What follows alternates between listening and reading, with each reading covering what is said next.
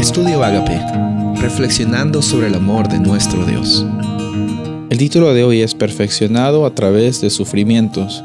Hebreos 2.10. Porque convenía que aquel para quien son todas las cosas y por quien son todas las cosas, llevando muchos hijos a la gloria, hiciera perfecto por medio de los padecimientos al autor de la salvación de ellos.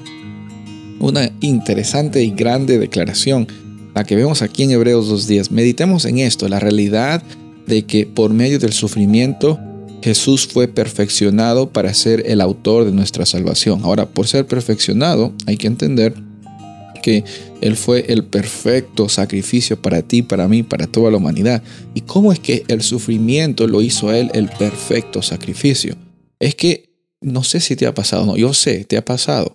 En medio del sufrimiento, tú y yo nosotros somos perfeccionados, Dios puede usar, Él no causa, Él puede usar el sufrimiento para que el nombre de Dios sea glorificado, para que Él transforme las cosas para bien. Por medio en el sufrimiento, muchas personas también se unen para, para preocuparse los unos por los otros. Eh, en el sufrimiento, también reconocemos las cosas que tenemos y las cosas obviamente que, hemos perdido. En el sufrimiento eh, nos damos cuenta de que hay cosas que hemos estado haciendo en nuestra vida que, que a veces estaban de más también. Nos da, eh, y, paradójicamente, nos da una claridad eh, mental y espiritual para reconocer que quizás la condición en la que estábamos viviendo no era la adecuada y por eso es que el término perfeccionar a través de sufrimiento es algo que Jesús pasó.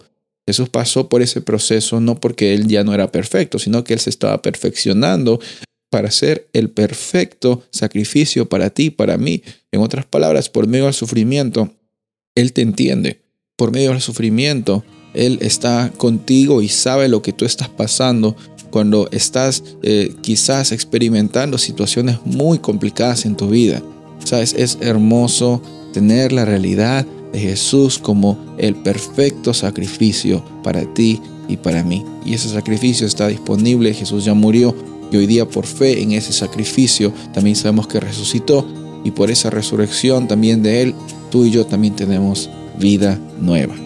Soy el pastor Rubén Casabona y deseo que tengas un día bendecido.